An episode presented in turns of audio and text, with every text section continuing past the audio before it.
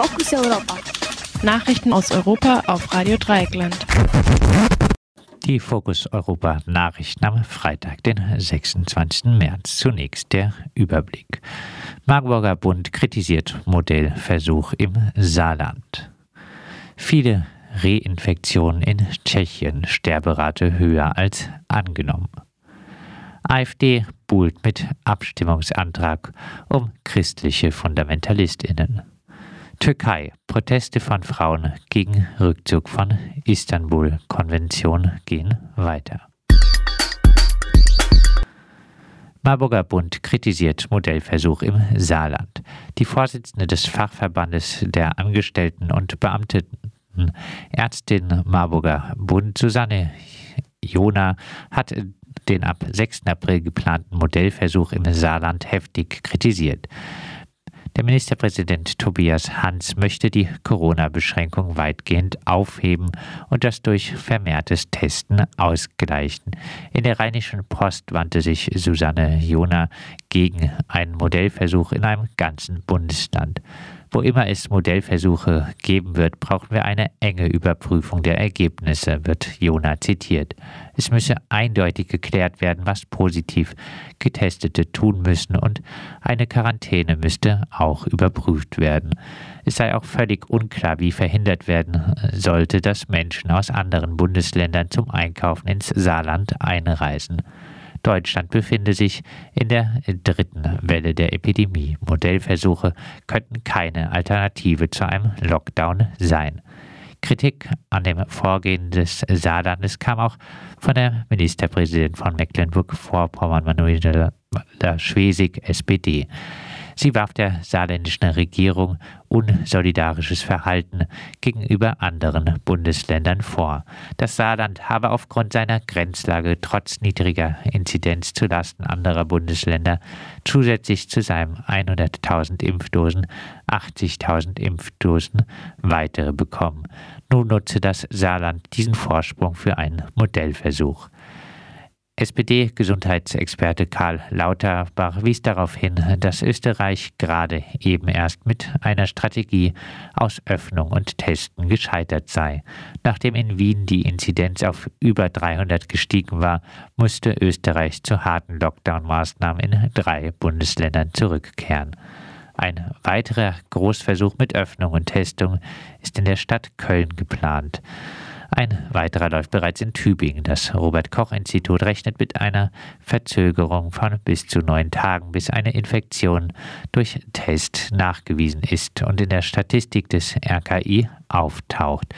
Außerdem kann man die Wirkung eines Modellversuchs auch nur über einen gewissen Zeitraum bewerten. Daher besteht bei Modellversuchen die Gefahr, dass ein Scheitern zu spät bemerkt wird. Außerdem wecken Modellversuche in ganzen Bundesländern oder großen Städten natürlich die Begehrlichkeiten an anderen Orten. Viele Reinfektionen in Tschechien Sterberate höher als angenommen. Nach Angaben der tschechischen Gesundheitsbehörden sind mittlerweile 1400 Fälle gezählt worden, in denen in Tschechien Menschen mehrmals an Covid-19 erkrankt sind. Bisher äh, galten Mehrmalinfektionen als ganz seltene Einzelfälle. Relativ selten sind sie auch weiterhin. Ein Forscherteam von der Uni Graz kam zum Ergebnis, dass eine überstandene Infektion einen Schutz von 91 Prozent gegen eine Neuinfektion bietet. Das liegt im Bereich der zurzeit verwendeten Impfstoffe. Diese bieten allerdings einen fast hundertprozentigen Schutz gegen eine schwere Erkrankung.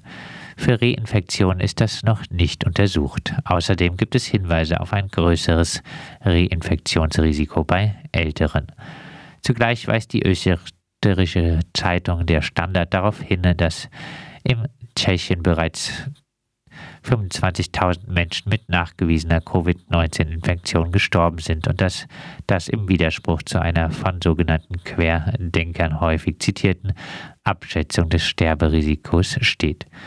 Der Gesundheitswissenschaftler Jon Ioannidis ging von einem Sterberisiko von 0,23 bis 0,27 Prozent nach einer Infektion aus. Diese Rate hat Tschechien auf die Gesamtbevölkerung gerechnet bereits erreicht, obwohl sicherlich nicht die ganze Bevölkerung infiziert war. Auch reißen die Todesfälle in Tschechien nicht ab. Das Robert Koch Institut geht davon aus, dass über ein Prozent aller Infizierten stirbt. Da mehrere Studien zeigen, dass die jetzt vorherrschende britische Mutation zu mehr tödlichen Verläufen führt, ist es wahrscheinlich, dass auch die Sterblichkeitsrate des RKI noch höher angesetzt werden muss. AfD buhlt mit Abstimmungsantrag um christliche Fundamentalistinnen. Auf der Webseite des Bundestags ist ein dringlicher Abstimmungsantrag der AfD zu finden, der sich für uneingeschränkte Gottesdienste einsetzt. Überschrieben ist der Antrag mit der Feststellung, nicht Angela Merkel, Jesus Christus besiegt den Tod. Erlösung und Heil findet der Mensch durch Gottes Geladen, nicht durch Merkels Gnaden. Ende des Zitats. Es wird gefordert, das Recht auf freie Religionsausübung auch in der Pandemie zu achten. Präsenzgottesdienste sollen nicht verboten werden und es sollte auch keinerlei Druck ausgeübt werden, darauf freiwillig zu verzichten. In der Begründung wird viel mit religiösen Ansichten argumentiert. Dazu gehören auch die beiden bereits in der Überschrift zitierten Sätze über den Unterschied von Angela Merkel und Jesus Christus. Außerdem wird behauptet, nicht das Recht auf Leben sei das höchste Gut der Verfassung, sondern die Menschenwürde, die mit uneingeschränktem Recht auf Gottesdiensten gleichgesetzt wird. Also Gottesdienste müssen unbedingt sein, auch wenn deshalb Menschen sterben müssen. Halleluja. Türkei. Proteste von Frauen gegen Rückzug von Istanbul-Konvention gehen weiter. Auch eine Woche nach dem überraschenden Rückzug der Türkei von der Istanbul-Konvention zum Schutz von Frauen vor häuslicher und anderer Gewalt halten Proteste gegen den Rückzug an. Gestern protestierte eine Gruppe von Anwältinnen vor einem Gebäude der Justiz in Istanbul. In Bursa protestierten ArbeiterInnen in einer Fabrik. Abgeordnete der pro-kurdischen HDP kritisieren den Rückzug auf einer Pressekonferenz in Ankara. Außerdem wurden im Internet vermehrt Videos mit Aufnahmen von Tanzprotesten gegen Männergewalt verbreitet.